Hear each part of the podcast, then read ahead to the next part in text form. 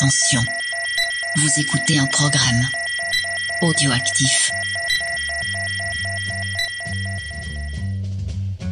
Il fut un temps où les comics, et par procuration leurs amateurs, étaient considérés avec mépris. La communauté littéraire n'y voyait pas une forme légitime de narration, même si de nombreux thèmes littéraires classiques y sont abordés régulièrement, comme par exemple l'héroïsme ou le fait de surmonter des obstacles insurmontables. Stanley lui-même a expliqué dans son autobiographie, et à de nombreuses occasions, qu'en raison du faible statut social des comics, il était tellement gêné qu'il a un nom de plume pour que personne n'associe son vrai nom aux comics. Il se réservait l'utilisation de son vrai nom, Stanley Lieber, pour l'écriture de son grand roman américain, ce concept littéraire désignant des romans jugés particulièrement méritoires et décrivant la culture des États-Unis. Roman qu'il n'écrira finalement jamais. Néanmoins, de nombreux romanciers très réputés ont eu le courage de franchir le Rubicon pour livrer aux amateurs de comics des histoires sortant souvent de l'ordinaire. On parlait de Larry Niven récemment dans notre épisode consacré à Green Lantern, mais Neil Gaiman, Stephen King, Alfred Bester ou très récemment la triple vainqueur du prestigieux prix Hugo, Nora Jemisin, ont également écrit des comics originaux. Vous écoutez One Shot First, le podcast qui tire ses recommandations de comics en premier.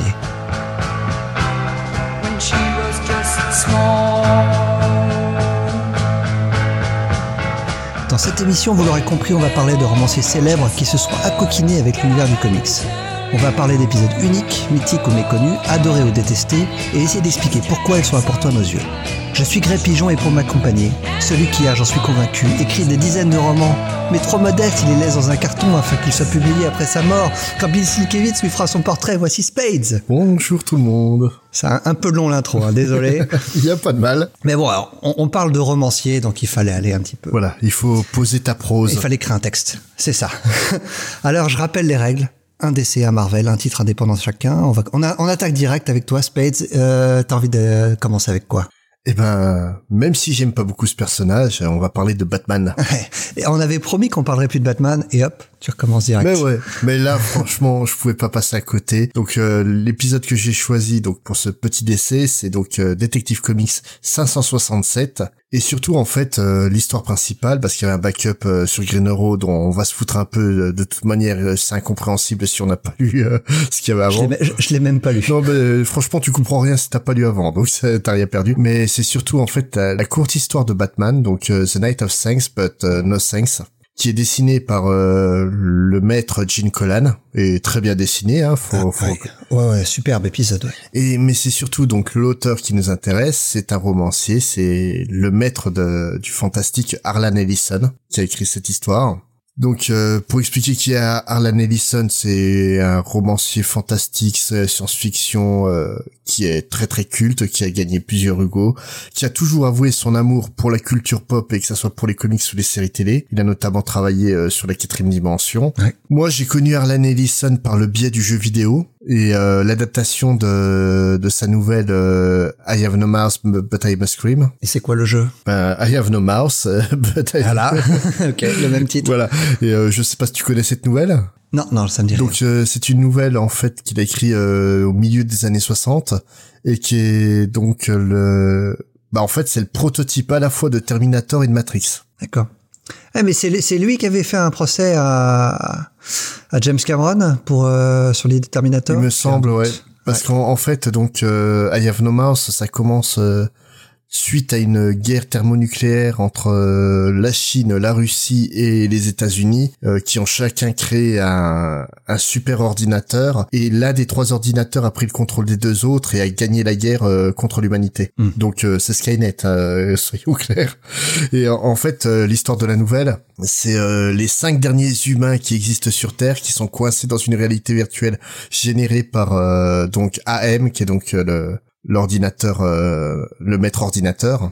Et euh, il leur donne des défis pour qu'ils essayent de survivre et essayer de les tuer en fait. D'accord. C'est une super nouvelle, hein, mais vraiment. euh, D'accord. ouais. et, euh, et- et donc là, il a quand même créé la réalité virtuelle dans les années 60, hein, quand même. euh. Bah après, Alan, Mais Alan Ellison, il est connu pour autre chose surtout. Hein. Et c'est l'auteur de, de Soleil Vert, entre autres. Oui, bah oui. C'est vraiment un auteur très très important. Puis dès qu'il pouvait en fait mettre les mains sur les comics et écrire des scénarios, il y allait franco. Et là, en fait, pour cet épisode, bah, il a écrit une histoire qui m'a fait mais beaucoup rire. Allez, vraiment atypique, hein. C'est, c'est franchement, c'est, c'est inattendu pour du Batman. Imaginez Batman qui part en patrouille et tout se passe mal parce que tout se passe bien. Tout se passe mal euh, aux yeux de Batman, ouais. Bah oui, parce que en fait, chaque fois qu'il veut intervenir, euh, bah non, pas la peine. Tu sers à rien, mec.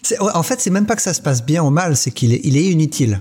ah mais grave, c'est, c'est tellement drôle. C'est, ça commence par euh, par un braquage, euh, mais en fait, le, l'épicier se débrouille tout seul. Tiens, tant que t'es là, Batman, appelle les flics pour me rendre service, quoi. Ouais.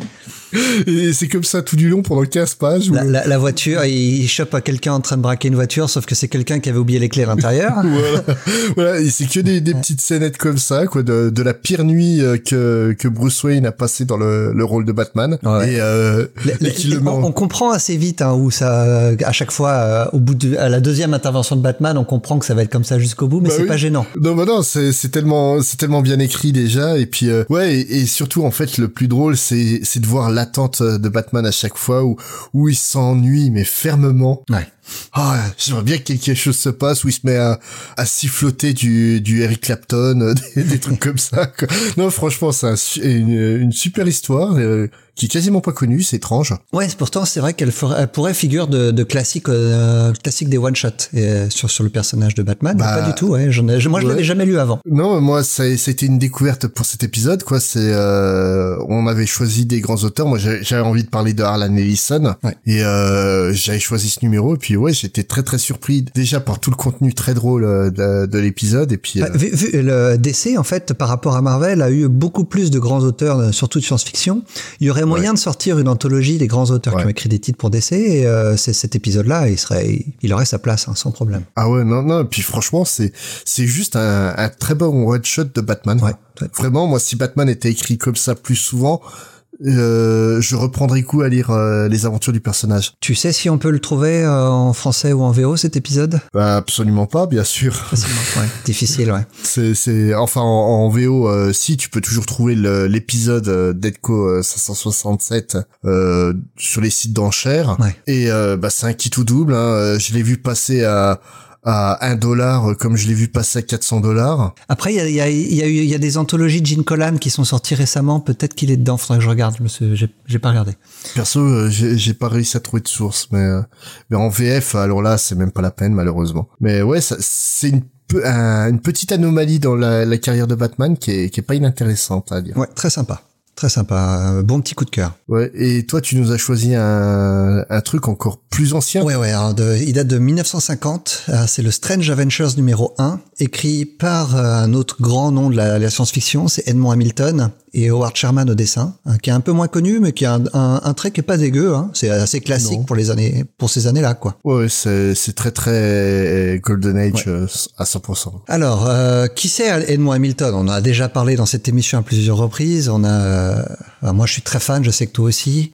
Mais dans les années 50, en tout cas, Edmond Hamilton, c'était c'était un grand nom euh, parce que c'était un grand auteur de pulp et notamment de pulp de science-fiction. Ouais. Il était très respecté et DC a fait appel à lui euh, lorsqu'ils ont voulu lancer une anthologie de science-fiction, donc en l'occurrence Strange Adventures. Mhm. Mais en fait, non seulement c'était un très bon auteur qui raconte de bonnes histoires, mais en plus, euh, DC avait envie de mettre son nom sur la cover parce que, comme je disais, c'est un grand nom à l'époque et donc mettre son nom sur la cover, ça fait vendre. Oui, puis et puis le fait qu'il était euh, ami par correspondance avec euh, Jerry Siegel, ça aidait aussi. Et aussi, puis en plus, il travaillait déjà chez DC depuis 5-6 ans. Ouais. hein. Il faisait déjà du Superman. Ouais. il- on en reparlera tout à l'heure, mais enfin, il va faire aussi de la Légion. Il va faire du Batman. Enfin, Edmond Hamilton, un peu comme Ellison, c'est un grand fan de comics. Ouais. Il a aucun problème lui à faire ses romans et à faire des comics en même temps. Bah après Edmond Hamilton, lui, euh, autant Ellison, il vient de la, on va pas dire de la littérature plus classique, mais en fait, euh, pour lui, le- quand il a commencé sa carrière, le pulp était en, en fin de vie. C'est ça. Hamilton, lui, c'est un vrai auteur de pulp. Voilà, et comme on l'a souvent dit, le comics, c'est l'héritier du pulp, donc pour lui, c'était la, la suite logique, quoi. Alors, cette histoire raconte quoi? Euh, Donc, Hamilton met en scène les aventures de Chris KL99. Euh, alors je sais pas si t'as fait penser à quelqu'un ce personnage. Pour moi, clairement, c'est euh, c'est Capitaine Futur. Mais non, si peu. Il s'est pas trop embêté quand même pour le pour le cas, mais ça marche bien. Euh, alors, Capitaine Futur, pour- en... ouais, vas-y, voilà, je te laisse faire. Captain Fu- Future, donc Captain Flamme pour nous français, c'est une invention de Edmond Hamilton. euh, C'est voilà. ça. Nous, nous, on le connaît. Enfin, en tout cas, les gens de notre génération, euh, Spade et moi, surtout, enfin, surtout la tienne, parce que t'es beaucoup plus âgé que moi. Oui. Euh, Je suis un futur grabataire. c'est ça.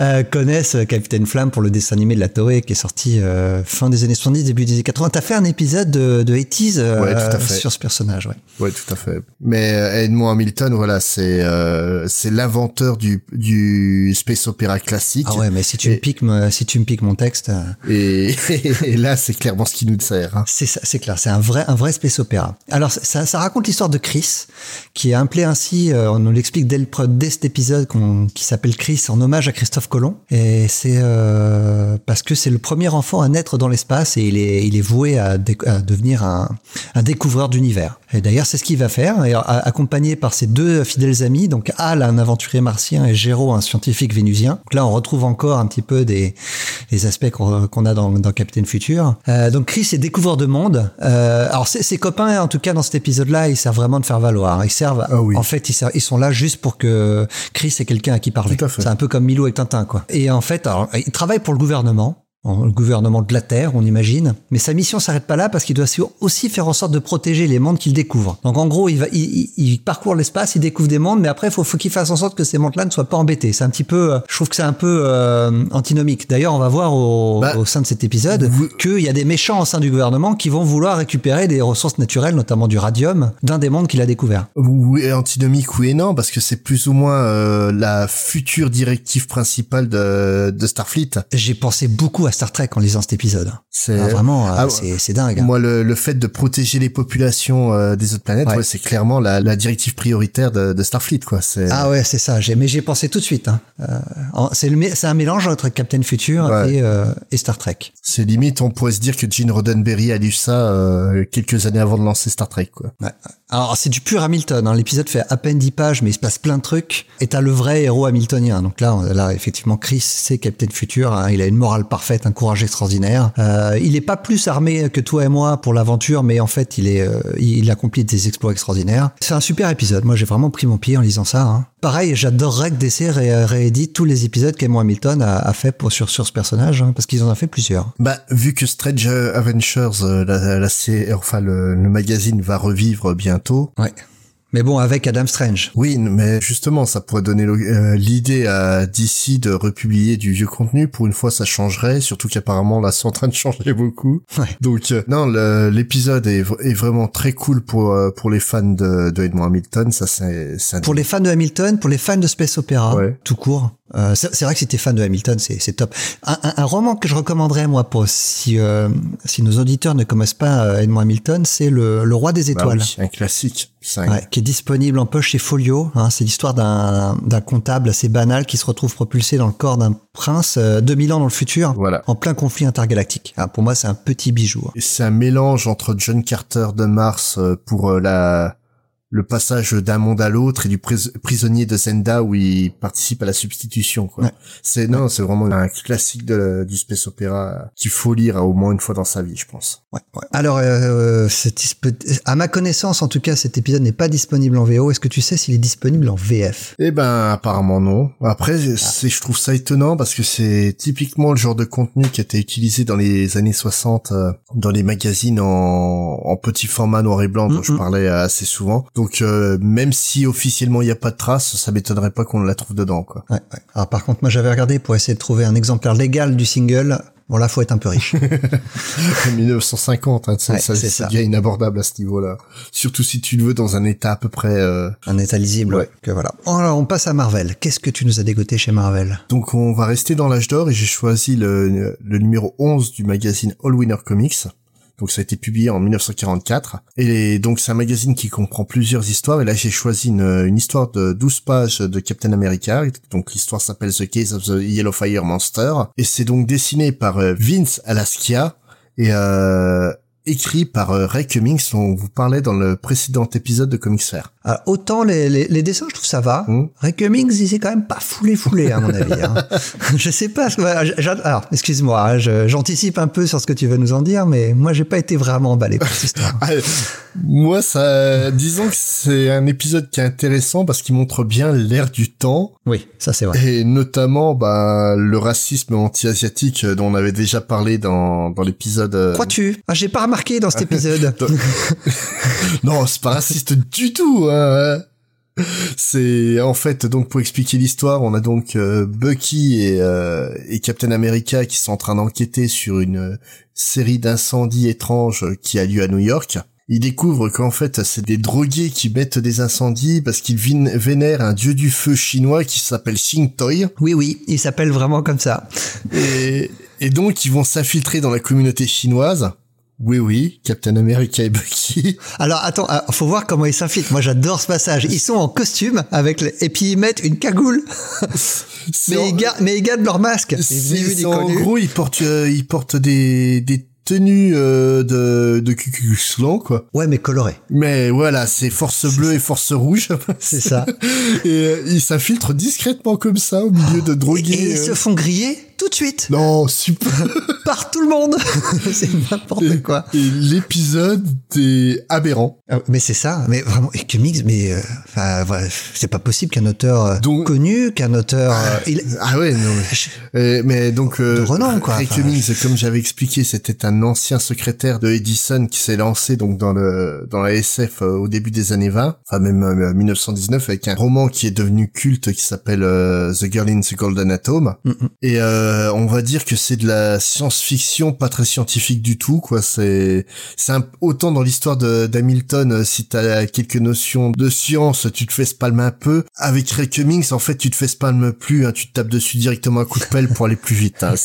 Et, et là, cet épisode, c'est c'est donc euh, le fameux dieu du feu chinois a été tué par euh, un usurpateur japonais. Bah ouais, les, les bridés, hein, ils se ressemblent tous, hein, de toute façon, tant qu'à faire. Ah et puis il faut voir comment il les dessine. Oh, Oh là là. La- le seul personnage asiatique qui est à peu près bien dessiné, c'est la gonzesse. Non mais parce que franchement, euh, on, parle souvent de Tintin au Congo, mais là cet épisode-là, c'est pas possible quoi. C'est Tintin au Congo x 10. Hein. Et puis, la manière dont meurt le, le japonais... euh, Mais en fait, ce- ce- on comprend même pas Captain America, il, il sert à rien quoi. Bah oui, parce que le mec, en fait, il se tue tout seul. Bah ouais. Parce que en essayant de, de fuir Captain America, il monte à une corde. Puis comme il a un chapeau avec euh, des, des flammes qui sortent sur les côtés, bah avec le chapeau, il crame la corde. il s'éclate la tête par terre. Et c'est ça. ah bah bravo Captain, grâce à toi t'as résolu l'affaire. Ah ouais, super. Euh, mais qu'America Great Again, hein. Oh la vache.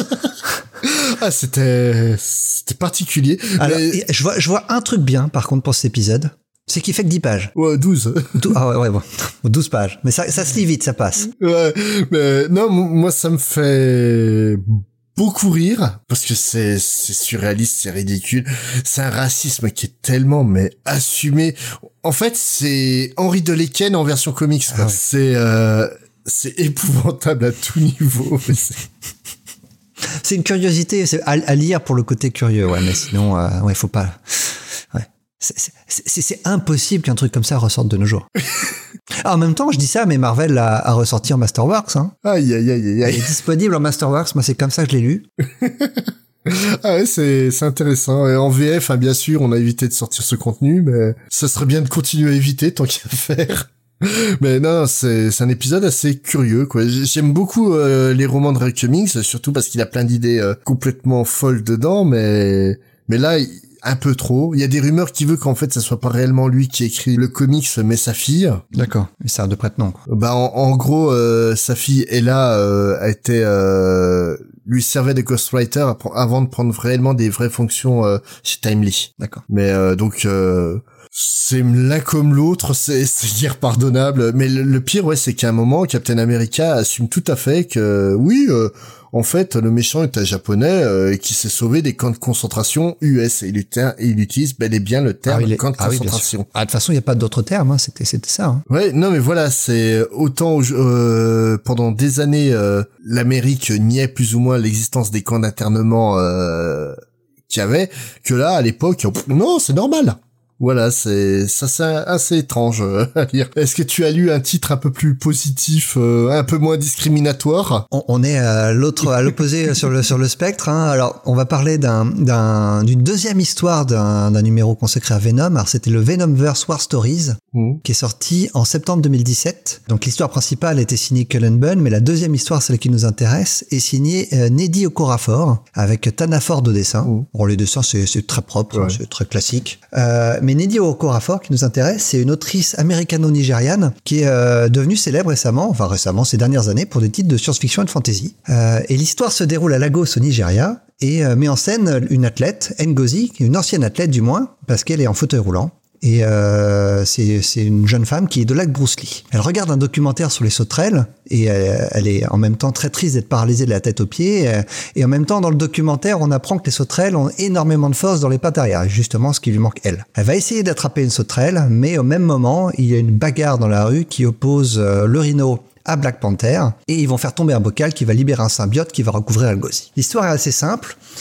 Mais par contre, euh, elle fait écho à la vraie vie de Neddy Okorafor. Parce qu'elle-même, quand elle était jeune, était une athlète très prometteuse. Elle était très forte en athlétisme et en tennis. Et à l'âge de 19 ans, elle a subi une, une chirurgie de, de fusion cérébrale qui devait être assez, euh, assez simple euh, pour redresser sa colonne vertébrale. Mais sauf qu'elle a, eu une complication qui l'a paralysée de la taille aux pieds. Ah merde. Ah ouais, non, exactement la même chose que, que ce personnage-là. Et le personnage d'ailleurs porte le prénom de la sœur de Neddy Okorafor. Euh, elle a retrouvé sa capacité à marcher, mais elle marche avec une canne, et donc euh, sa, euh, sa carrière sportive était terminée. Oui, évidemment, oui. Ouais. Et, et donc, suite à ça, elle s'est plongée dans la, dans la lecture et dans l'écriture. Et euh, elle, s'est, euh, elle a commencé une carrière dans, en, euh, académique, elle a, à tel point qu'elle a un doctorat en langue anglaise. Et euh, elle écrit des, assez tôt des nouvelles et des romans de fantasy et science-fiction. Elle a gagné notamment un prix Hugo, d'ailleurs, pour une de ses nouvelles. hein. Oui.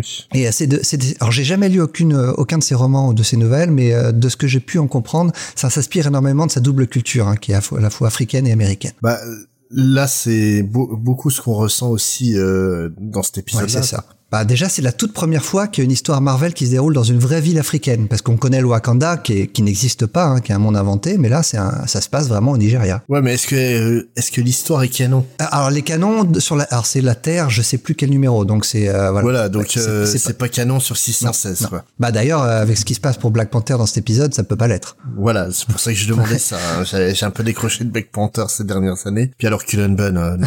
c'est ça. mais euh, Mais en tout cas, ce déjà, je trouve vraiment ça chouette qu'elle raconte un petit peu sa vie elle dans cette. Ah, l'histoire a fait huit pages, hein. Mais il se passe beaucoup de choses. Euh, L'idée de Corafor en, en, créant ce, personnage, c'est euh, trouver un personnage qui va trouver un écho auprès des lecteurs africains, mais aussi de montrer un personnage féminin africain fort et déterminé malgré son handicap. Elle veut un petit peu brasser tout ça. Et, euh, son inspiration directe en dehors de sa propre vie elle ou de celle de sa sœur, ce sont les filles Chibok. Je sais pas si tu vois qui c'est. C'est les enfants qui ont été kidnappés par Boko Haram en 2014 ah oui, ouais. euh, qui devaient être vendus en tant, en tant qu'esclaves. Et euh, Okorafor dit en fait c'était des filles normales qui ont subitement dû faire face à un énorme changement de leur vie et leur histoire de persévérance est extrêmement puissante. En fait, Okorafor, elle fait partie d'une génération d'auteurs euh, qui a été euh, très mise en avant par Marvel ces dernières années, qui est avide de représentations nuancées et positives de personnages féminins et ou issus de la diversité. J'ai trouvé une autre interview d'elle dans laquelle elle dit « Je suis une grande fan de Wonder Woman, mais nous pouvons vraiment aller plus loin en matière de diversité. Et je ne parle pas seulement euh, de race et d'orientation sexuelle, mais d'avoir une gamme de personnalités avec des désirs, des rêves et des défauts différents.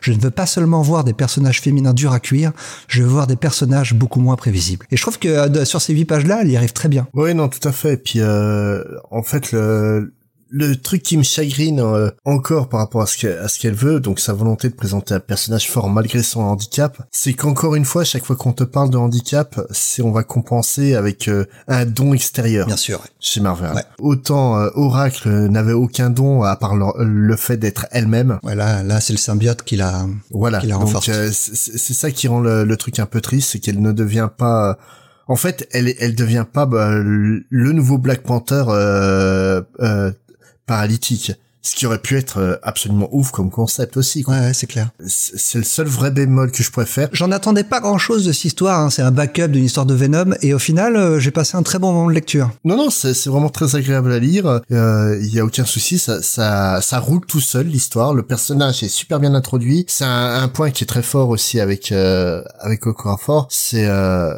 bah, en fait, elle ne met pas les les lecteurs à la porte. Ouais. C'est euh, voilà, elle elle va te dire voilà, ça c'est Lagos, c'est ma ville. Viens, je vais te montrer ce que c'est. Je vais te montrer ce que c'est que Ouais, ouais, c'est ça. Ouais, ouais, t'as si l'impression d'y être dès les premières pages. Si elle Ouais. t'invite réellement. C'est non très très très bon backup. Est-ce que tu sais si on peut le lire en VO ou en VF cette histoire? Donc en VO, ben oui, euh, Venomverse, euh, on peut retrouver le. Ouais, Il est sorti il y a pas très longtemps, ça, ça se retrouve. Voilà, ça se trouve pour pas très cher un peu partout. Hein.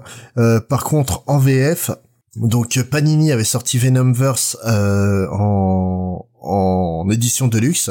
Je sais que Age of Spider-Verse a été, euh, enfin donc euh, cet épisode-là, War Stories a été publié dans le Deluxe, mais le problème c'est que je peux pas dire si c'est a le backup. si le backup a été publié, Ouais. ce qui m'étonnerait franchement. quoi. C'est con parce que ouais, franchement c'était cool. Bon, on va terminer avec l'indé comme d'habitude. Mhm. Et là, tu nous as choisi un, un truc très sympa. Ouais, un truc, euh, ouais, un bon classique hein, quand même. euh, Alors, c'est dé- son- déjà un classique, tu penses? Ouais, franchement, euh, et je pense que ça va devenir encore plus euh, vu que l'auteur euh, c'est Joe Hill. Donc on vous a déjà parlé de lui euh, en long, en large et en travers dans l'épisode euh, dédié à Lock and Key. Donc euh, Il n'a pas fait que Lock and Key en comics. Voilà, c'est en fait c'est pas vraiment lui qui a fait ce comics là parce que là on va parler de The Cape. Lui il a écrit la nouvelle qui est à la base du comics. C'est ça. Ça a été adapté après par Jason euh, Scaramella et c'est dessiné par euh, Zach Howard et plutôt très très bien dessiné. J'adore le style graphique. Ouais, ouais, moi j'adore son style, ouais. Ça va, ça va très bien Ouais. avec l'histoire en plus. Donc euh, là, j'ai pris le one shot qui précède euh, la série, euh, la mini-série The Cape. Donc on considère souvent que c'est l'épisode 1 parce que le, la mini-série est une suite euh, directe à ça. Ouais. Donc The Cape, qu'est-ce que c'est? Imaginez deux jeunes frères qui enfants s'amusaient ensemble à jouer le héros et le vilain. Et un jour, euh, l'un d'entre eux, en, en sautant, en tombant d'un arbre, découvre que sa cape, euh, qui était son doudou d'enfance, a le pouvoir de le faire voler. Mais paniqué, il lâche la cape et puis il se retrouve à l'hôpital. Et en fait, il devient quelqu'un de, bah, de brisé physiquement et moralement. Et ça va avoir un impact sur toute sa vie. Ah, il va devenir un vrai salopard. Hein. On va en reparler après, ça, de, de ce point, Ouais. de ce point-là. Et en fait, le, le truc, c'est que donc sa vie va forcément dérailler à un moment. Il va se retrouver au, au plus mal et remettre la main sur la cape, redécouvrir son pouvoir et décider de s'en servir et pas forcément de la meilleure des manières. Ouais. C'est honnêtement, ouais, la première fois que j'ai lu ce, ce numéro, quand je suis arrivé sur la fin, j'ai fait waouh. V- Ah, pareil. et, et en fait, Et à la relecture, ça Ouais, remarche, ça marche aussi parce bien. que hein. franchement, tu si tu connais pas, tu vas pas arriver euh, dans ce sens-là, quoi. Ouais. Parce qu'en fait, donc ce protagoniste principal, bah, c'est un pourri et il le restera. Et c'est un des gros problèmes que j'ai avec euh, l'écriture de Joe Hill, c'est qu'il a toujours ce, ce type de personnage. euh, En fait, si t'es issu des bas-fonds, t'as aucun espoir de t'en sortir euh, chez lui. Ouais. Ça, ça soit dans The Cape euh, avec euh, donc l'assassin du père Locke, Euh, dans, dans Lock and Key, tu veux dire, oui. dans Lock and. Key, ouais. Euh, avec l'assassin du père Locke euh, dans Lock and Key qui va qui va sombrer de plus en plus ou alors euh, dans Hans Mm. où euh, c'est le laisser pour compte de la de la ville qui au moment où il aurait pu s'en sortir va de- va sombrer encore plus et qui bah puisque tout le monde me prend pour un meurtrier vous allez voir ce que vous allez voir quoi et c'est un gros problème que je commence à avoir avec Joe Hill c'est ouais ce manque de de tact avec euh, les basses catégories sociales Ouais, j'avais jamais fait attention à ça. c'est en fait euh, bah, j'en lis de plus en plus Bah, si tu lis euh, euh, son dernier titre en date, euh, Basket Full of Heads, bah, c'est la même chose. Ouais, Ouais. c'est en fait c'est ça, c'est euh, c'est je suis en train de de voir en fait ce, ce schéma qui apparaît dans son écriture et ça me plaît pas forcément beaucoup, on va dire. Et, et c'est con parce que c'est quelqu'un c'est un auteur dont j'apprécie le style énormément quoi. Et euh, il y a et là The Cape en, en le relisant pour cet épisode, ça m'a ça m'a frappé vraiment. Ouais. Donc euh, toi je crois que tu aimes beaucoup euh, cette série. Ouais, ouais, aussi. très sympa. Euh, ça se lit, ça se lit bien. Euh... Bah, c'est pas ce que je préfère de Joe Hill. Je trouve que Lock and Oui. Key est bien, bien plus intéressant. Mais euh, Ouais. pour un comics court comme ça, je crois qu'il fait cinq ou six épisodes de mémoire. Euh, Ouais. C'est une bonne histoire. Ça se lit bien. Bah pour la, la série principale parce que après t'as t'as un préquel et une suite. Ah, j'ai pas lu, Euh, j'ai la pas lu suite tout le que reste. j'ai jamais Ouais, lu. Ouais, j'ai j'ai lu euh, 69 donc euh, la mais la, la suite j'ai pas eu le temps de de poser mes mains dessus encore. Donc bien sûr, euh, en France, il, est- il était dispo dans le catalogue de Milady Graphics. D'accord, donc peut-être que High Comics va le ressortir. euh, Euh, ben voilà, c'est l'inconnu. Euh, À mon avis, en fouillant sur les sites de d'Ocas, vous pouvez retrouver le le volume euh, bon pas trop cher, je pense, mais euh, pour les comics, ça reste une une inconnue quoi. D'accord. Sullivan, si par hasard tu nous écoutes, une réponse, on n'est pas contre. Bon, on enchaîne avec un comics du papa. Oui. Pour terminer, euh, Stephen King, oui, alors, euh, qui, a, qui a écrit un comics, enfin c'est son premier comics. Mm. Euh, American Vampire numéro 1, qui est sorti en mai 2010, avec Scott Snyder au scénario. C'est une idée de Scott Snyder, Stephen King écrit le backup, et au dessin, c'est Raphaël Albuquerque. Euh, magnifique dessin de Raphaël, de Raphaël Albuquerque. Alors comme je disais, c'est intéressant de, s'arrêter un peu sur American Vampire parce que c'est la toute première fois que Stephen King scénarise un comics. Euh, Même s'il y a eu plein de comics adaptés de des œuvres de Stephen King avant, ou mais euh, là c'est en, fait euh, Scott Snyder avait contacté Stephen King parce que Stephen King avait écrit un mot très sympa sur les, un recueil de nouvelles que Scott Snyder avait écrit avant de, avant d'écrire des comics. Et euh, Snyder avait envoyé euh, le, le scénario d'American Vampire à King en lui demandant son avis. Et King a dit j'aime tellement que j'ai envie d'écrire une partie. Est-ce que ça t'intéresse? Euh, Tu oui. refuses pas? À la Alors, rigueur, s'il te propose de réaliser un film, tu dis non, mais C'est ça. Alors, American Vampire, je vais quand même raconter un petit peu de quoi ça parle. C'est l'histoire de deux personnages qui vont se mêler, dont l'histoire va se mêler à celle de 100 ans d'histoire des États-Unis. Euh, le protagoniste principal, c'est Pearl, une jeune actrice qui rêve de gloire dans le Hollywood des années 20. Malheureusement pour elle, elle va être la victime de vampires et laissée pour morte. Et le second personnage, c'est Skinner Sweet. C'est là-dessus que, que Stephen King va intervenir. C'est un cow-boy voleur de banque et meurtrier des années 1880 et qui, vi- qui devient lui tout seul une nouvelle race de vampires. C'est la, c'est la, la- en fait l'idée vraiment originale derrière American Vampire, c'est le fait que les, les, les vampires peuvent évoluer. Et puisque Skinner a été transformé dans le Far West, il va adorer la lumière du soleil, le désert, la chaleur, et il va avoir des pouvoirs spécifiques en fait au fait qu'il soit un, un vampire américain. il devient le premier vampire américain, quoi. C'est ça. Euh, Scott Snyder en interview dit comme la lignée des vampires au cours des deux derniers milliers d'années a frappé différentes populations à des moments différents, elle se meut parfois en une nouvelle espèce de vampire. Cette nouvelle race de vampires est plus féroce, plus forte et plus méchante. Skinner est plus musclé, animal et sauvage. Il n'est pas bien élevé, c'est une créature plus adaptée au désert de Las Vegas et de la Californie qu'aux environnements urbains plus élégants où vous pouvez opérer la nuit et vous cacher le jour. Ses griffes sont très longues, ses crocs aussi, et sa mâchoire s'ouvre très grand, ressemblant à celle d'un serpent. Ça, on retrouve vraiment le style à Boucarquet euh, quand il dessine Skinner euh, énervé, c'est c'est sacré page. Hein. Tout à fait. Et euh, donc pour revenir sur l'histoire, on va apprendre un peu plus loin dans la série pourquoi Skinner va sauver Pearl de la mort et faire d'elle en fait la deuxième euh, vampire américaine. Euh, et va s'en suivre euh, pendant toute la série une relation amour-haine entre les deux personnages euh, qui va suivre l'histoire du pays. Alors comment Stephen King s'est retrouvé impliqué? J'ai commencé à, à raconter un petit peu tout à l'heure, mais Scott Snyder le raconte très bien et dit je suis rentré en contact avec lui euh, car il m'avait donné un texte sur sa collection de nouvelles hein, qui s'appelait Voodoo Heart. Je lui ai donné une description d'American Vampire et il a dit qu'il serait disposé à faire deux épisodes. Alors euh, évidemment Scott Snyder a sauté sur l'occasion et euh, Stephen King après très très peu de temps après a- alors qu'il travaillait sur l'histoire il, est vraiment tombé amoureux euh, amoureux du personnage de Skinner Sweet Mhm. et au final King a son son implication qui devait être que deux épisodes s'est transformé en cinq et il a vraiment développé euh, ce que ce que Snyder avait, imaginé. Euh, et euh, ce- selon ce que Snyder, l'histoire en fait ne serait n'aurait pas du tout été la même si, si Stephen King n'avait pas été impliqué. À savoir ce que King a vraiment apporté au, au lore de, de Skinner, on sait pas trop, mais Bah, disons que la, la grande force de, de King, c'est quand même le, le background très très profond de ses personnages. En fait, il va travailler ses personnages jusqu'à des détails qui semblent insignifiants, quoi. ouais, ouais, ouais, ouais, ouais c'est vrai. Et forcément, ça donne de l'épaisseur au personnage, quoi. Ah bah Skinner c'est un personnage dès la première, dès le, moi en tout cas quand j'ai découvert American Vampire, euh, dès le premier épisode j'étais amoureux de ce personnage. Bah, moi, ça a été un... En fait, American Vampire, c'est une série euh, où, en fait, mon intérêt a fait que décroître au fur et à mesure de... Ah, je suis d'accord, mais la première partie de la série, La première moitié est exceptionnelle, C'est hein. une excellente, euh, c'est une excellente euh, série à découvrir. quoi. Ouais. Euh, Après, euh, le problème, c'est que vu les sorties, euh, on va dire sporadiques euh, autour de American Vampire, du fait euh, bah, de, de la carrière de Snyder sur Batman no- notamment, quoi, ouais, il avait plus le temps. Hein. c'est ça donne plus. En fait, on perd de, de l'envie de lire à force de moins le lire. Bah, ça fait deux ou trois ans qu'il promet tous les ans qu'il va revenir dessus, mais il revient jamais dessus. Mm. Il nous l'a encore promis cette année, on va voir si. Mais est-ce que et, et lui et Albuquerque sont très euh, sont très sont très occupés, quoi. Bah oui. Pas évident.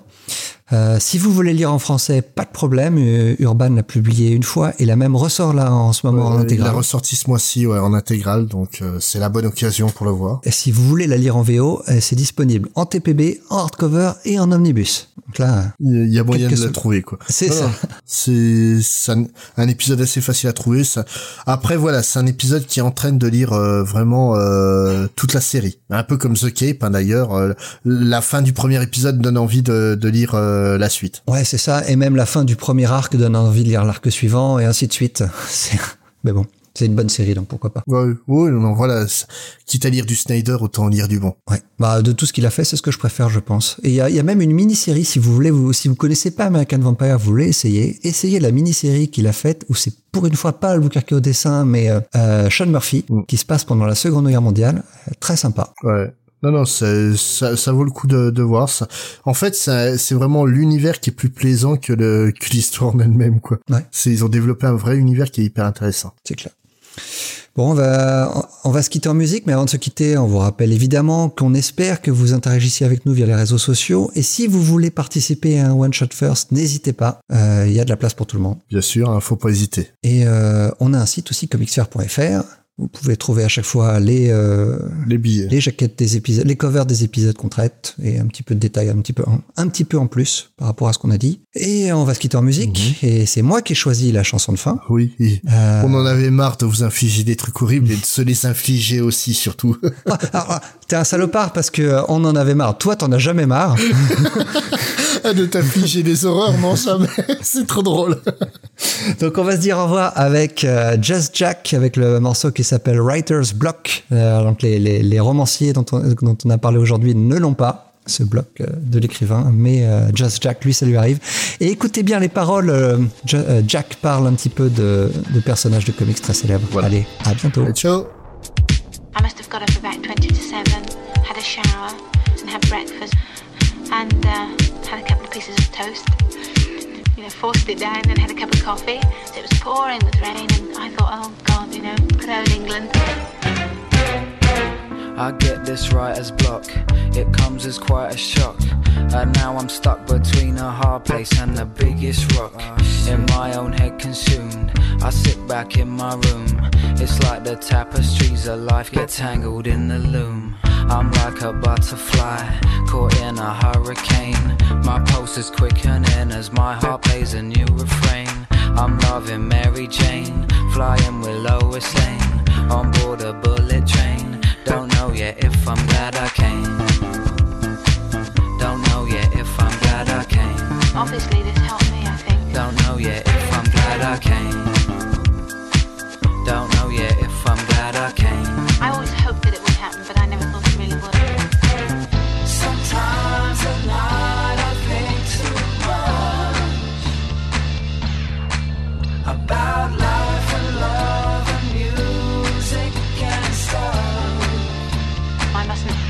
build my hopes too high. I'm living in the past. My clock's an hour fast. Should really go and make a coffee, but I can't be asked. I've lost my mobile phone. You'll have to call my home. On second thoughts, just leave a message when you hear the tone.